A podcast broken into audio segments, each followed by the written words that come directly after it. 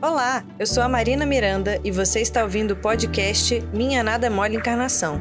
Para saber mais, acesse o canal da FEB TV no YouTube, Instagram e Facebook. E aí, galera do bem? Que papo é esse de fé raciocinada?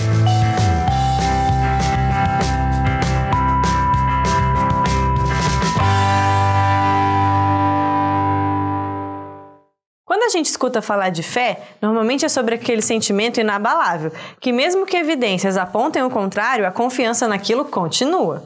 As pessoas têm fé em coisas que não sabem explicar, mas mesmo assim acreditam.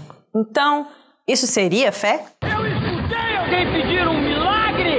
Eu quero ouvir um ah! Tá quase lá. E quando a gente pensa em algo raciocinado, é algo que tem lógica, que faz sentido, que a gente pode duvidar e obter explicações. Sou o todo poderoso, o todo gostoso, o indestrutível Mushu.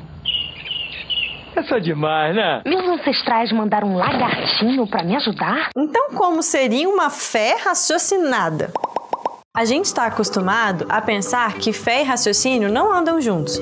Isso porque, por muito tempo, o que as religiões pregavam se opunham aos avanços da ciência. Então, acreditar nas descobertas científicas era negar essa fé, ao mesmo tempo que manter a fé era negar o progresso da ciência. As duas coisas não andavam juntas. Pobre Galileu. Mas esse embate não é mais necessário. E aí vem o que chamamos de fé raciocinada. Para o Espiritismo, fé e razão não precisam andar separadas. Pelo contrário, andam juntas. Tanto a ciência quanto a religião são asas do conhecimento humano. Uma estuda as leis do mundo material e a outra do mundo moral.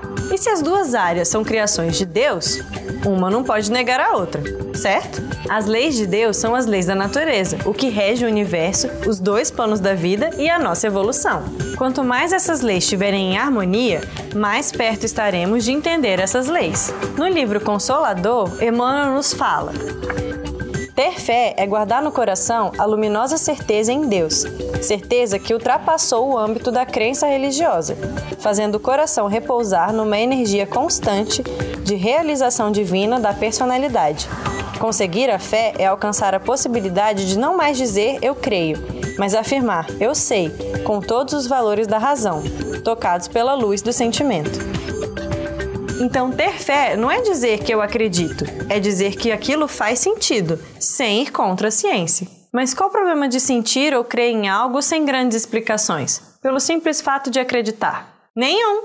Talvez isso não te faça mal, e você precise de alguns rituais ou elementos que, mesmo sem motivo racional, te ajudem a se concentrar para fazer uma prece, por exemplo. Mas e quando essa fé promove guerras? E quando essa fé incita o preconceito? E quando essa fé ilude outras pessoas? E quando essa fé engana os outros? Ter uma fé raciocinada é passar por um processo lógico em que você explique aquilo para si mesmo e aquilo faça sentido para você, sem desafiar os seus conhecimentos e sem ofender a sua razão. O que significa também que a fé não está e nem precisa ser atrelada a nenhuma religião.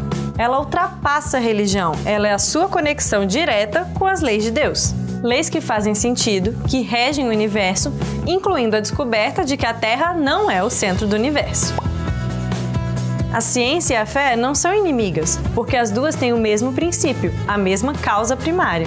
Quando a fé encontra a ciência e quando a ciência considera a fé, as duas andam juntas e se aproximam mais rápido da verdade. E tudo aquilo que separa as duas, ou já separou na história da humanidade, são pedrinhas da nossa evolução, que mostram a nossa deficiência de entender as leis divinas. Como dizia Louis Pasteur, um pouco de ciência nos afasta de Deus, muito nos aproxima. Pense nisso! No que você acredita, mas não faz tanto sentido para você? Pesquise, se informe. Veja se realmente há um motivo para você pensar assim, ou se existe uma explicação melhor para tudo isso. Você ouviu o podcast Minha Nada é Mole Encarnação. Siga a gente nas redes sociais, arroba FebTV Brasil. Até o próximo programa.